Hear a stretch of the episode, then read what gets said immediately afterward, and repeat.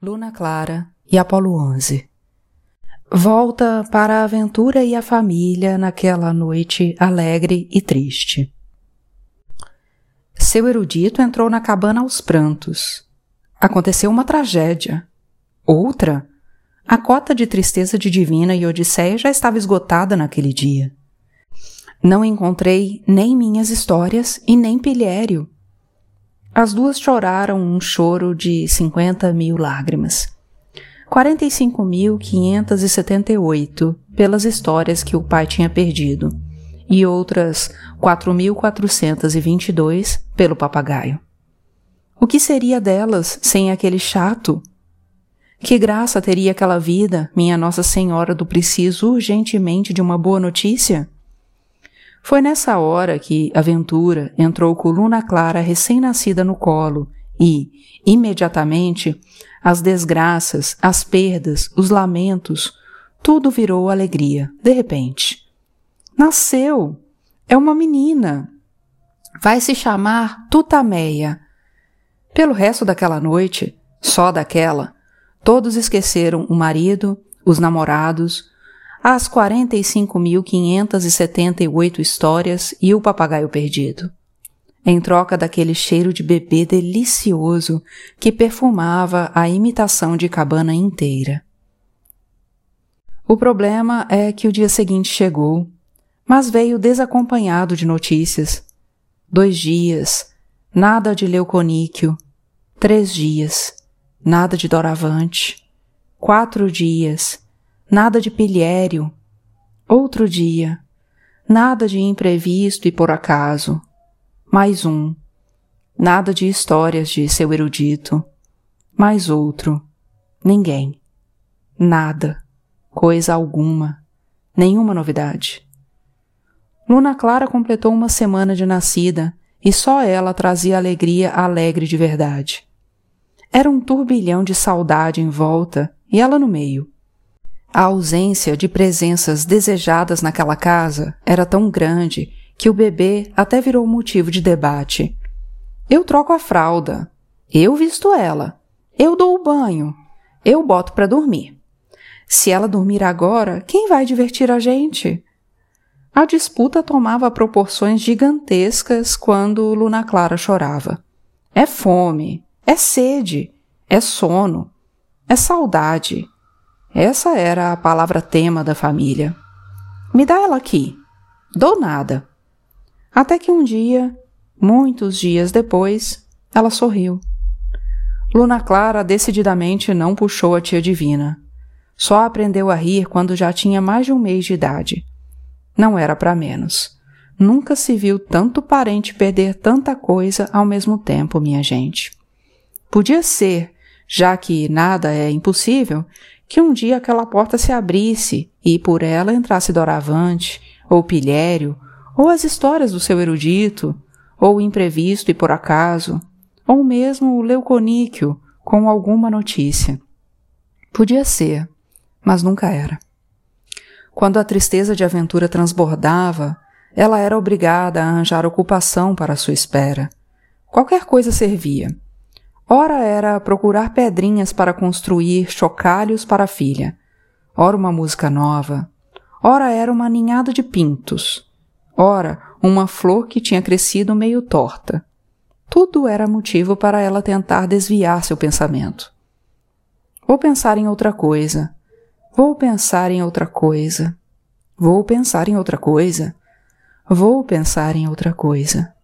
Vou pensar em outra coisa. Vou pensar. Mas não conseguia pensar em outra coisa a não ser em pensar em outra coisa. Qualquer coisa que não fosse aquele medo desgraçado de nunca mais ver Doravante na sua frente. Quem sabe ele não estava lá do outro lado do mundo e nem se lembrava mais da promessa? O olhar demorado de aventura sempre revelava quando a sua certeza sofria uma crise de identidade. Ela tinha perdido completamente a confiança no destino. Estava na cara que aquele inventor maluco não ia conseguir alcançar Equinócio e Doravante com aquela carroça velha. O que é que se podia esperar de alguém chamado Leuconíquio? Seu erudito zombava. Muitas vezes eles todos se perguntavam a si próprios, ou um para o outro: Será melhor a gente ficar aqui e esperar ou sair procurando por aí? A indecisão passou a fazer parte da rotina. E agora? Vamos ou não vamos? Vamos. Não vamos. Quem assumiu a responsabilidade pela decisão familiar foi a Ventura.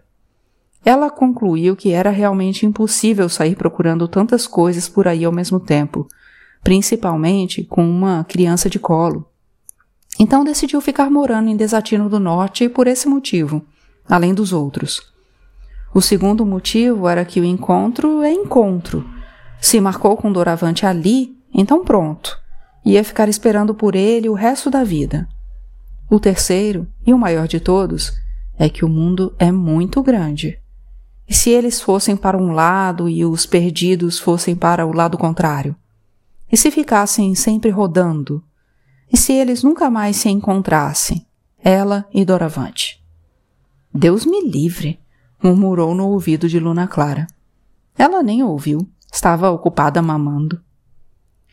Não foi difícil para a aventura convencer o resto da família a ficar em Desatino do Norte. Divina e Odisseia acharam ótimo. Se ficassem ali, não estavam tão longe assim dos seus quase namorados. Quem sabe, por acaso, eles não fugiriam da patroa ainda e chegariam lá de imprevisto qualquer dia. Seu erudito desistiu completamente de andar pelo mundo. Sabe lá o que é perder as histórias da sua vida inteira? Ainda alimentava a esperança de que Pilhério estivesse namorando por aquelas bandas e desse as caras noite dessas. Deixava o rádio tocando, noite e dia, para matar a saudade do papagaio. Mas não era a mesma coisa. Nenhuma música, nenhuma poesia, nenhuma informação causavam um prazer nem parecido. Um dia encontro Pilhério e minhas histórias. Vou contar todas para minha neta. Duvidam? Pelo sim, pelo não resolveu ir comprando todos os livros que estavam à venda para colecionar histórias novas. Não era avô de deixar a neta sem histórias para dormir. Na falta de livros infantis, ia comprando melodramas, tragédias, histórias de terror, o que conseguisse estava bom. Você não pretende contar essa história de vampiro para Luna Clara, eu espero. Aventura reclamava. Nada de Luna Clara, ela vai se chamar Tutameia e tenho dito e pronto. Chega de nome de livro. A filha é minha e se chama Luna Clara. A aventura estava tão confusa com fraldas e chupetas que não podia perder tempo com discussões familiares. As tias apoiaram a decisão, fato que deixou seu erudito muito irritado. Até o último momento, no cartório, antes do escrivão escrever o nome da menina, ele não parava de dar opinião. Ana Karenina, Cândida Herêndira, Antígona, Medeia, Antologia, Enciclopédia. Como não foi ouvido, parou de falar com Odisseia, Divina e Aventura. Ficou de mal delas. Na noite do Ano Novo, ele adquiriu seu centésimo livro e já entrou em casa lendo. Você quer fazer o favor de desejar feliz ano novo pra gente, seu cabeça dura? As três reclamaram em coro. Mas ele cismou que não falava mais com elas e não falava mesmo. Escreveu um bilhete, Feliz Ano Novo, bem grande, com uns desenhos de flores nas bordas, entregou para as filhas, deu um beijo mudo em cada uma e continuou a ler Dostoiévski para a neta. Fui eu quem mandou aquela velha viúva de um funcionário e sua irmã, Lisavieta, com uma machadinha para roubá-la. Luna Clara comentou: Ganch. Leve-se em consideração que, naquele tempo, ela ainda não tinha três meses de idade. Naquele tempo, em Desatino do Sul.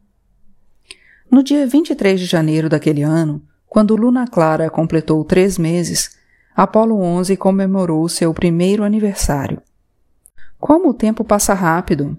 Madrugada pensava, enquanto confeitava o bolo com foguetes de chocolate, luas de mel e discos voadores de marshmallow. Um ano de festa.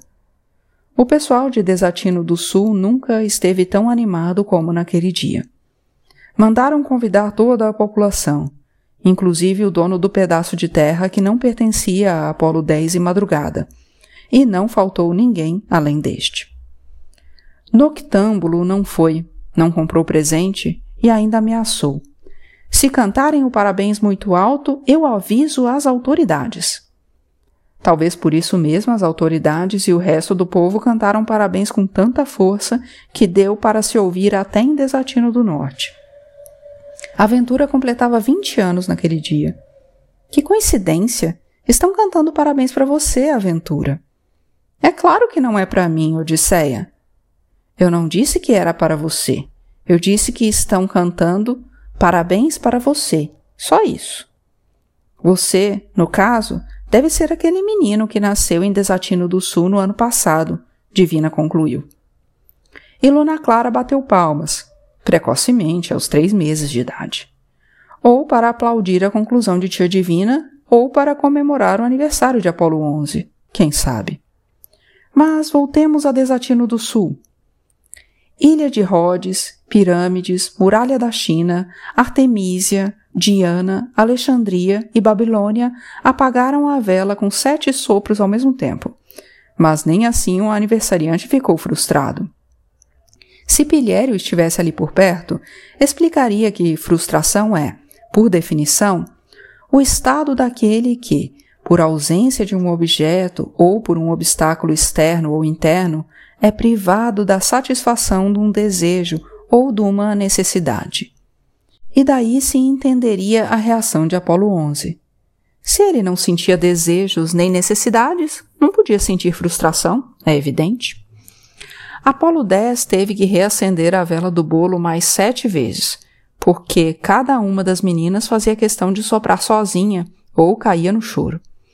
Depois ainda reacendeu muitas vezes mais, não sei quantas, uma para cada criança que estava na festa. Apolo 11 não queria nem saber. A noite já tinha caído, a lua já tinha saído, consequentemente, ele estava na janela. O menino foi crescendo no meio da festa, enquanto ia aprendendo, aqui e ali, o que era a fotossíntese, contas de multiplicar, uma nova conjugação de verbo, a revolução dos cravos, análise sintática, os animais, os vegetais, os minerais, álgebra, geometria, uma música, um poema. Talvez porque aquela festa toda fosse só para ele, não gostava de festa, engraçado. Não gostava muito de nada, na verdade. Queria gostar, ou querer gostar, ou querer querer, mas não conseguia. Ficava só na vontade. A única coisa que Apolo 11 conseguia querer era querer alguma coisa, mais nada. Por isso vivia no mundo da lua, porque achava tudo muito chato. Pensava só num amanhã que vai ser igual a amanhã, que vai ser igual a amanhã e depois de amanhã, e depois, e depois, e depois. Tudo sempre igualzinho ao que foi hoje. Pensou? Ele também. Todos os dias o seu pensamento pensava num amanhã, mas todos os amanhãs tinham sido iguais, desde que ele tinha nascido. De manhã, tinha que dobrar um montão de guardanapos de papel, monte cuja altura dependia da quantidade de convidados naquele dia, tendo como princípio sempre pelo menos um guardanapo por boca. De tarde, não tinha nada. Em compensação, de noite, tinha a noite. Que menino estranho que tem nome de Deus Sol, mas é da lua que ele gosta, comentavam. Assim que escurecia, Apolo 11 se escondia em algum canto afastado e ficava lá sozinho, olhando a lua, tentando inventar motivo para querer. É claro que todos os dias apareciam motivos, mas ele não via. É o problema de quem pensa na frente. Às vezes perde alguns agoras. Que jeito? Quando ia dormir, Apolo 11 ficava muito constrangido de deixar a lua lá no céu sem companhia. Todo mundo vivia tão distraído com a festa que não tinha tempo sequer de lembrar que ela existia. Em algum lugar, alguma pessoa sozinha talvez esteja também olhando para a lua, ele pensava, mas não estava convencido disso. Boa noite e boa sorte, Lua, dizia antes de pegar no sono. E sempre acordava com aquela banda tocando e o pessoal todo dançando. O pessoal animado. E a festa ia fervendo e o tempo ia passando.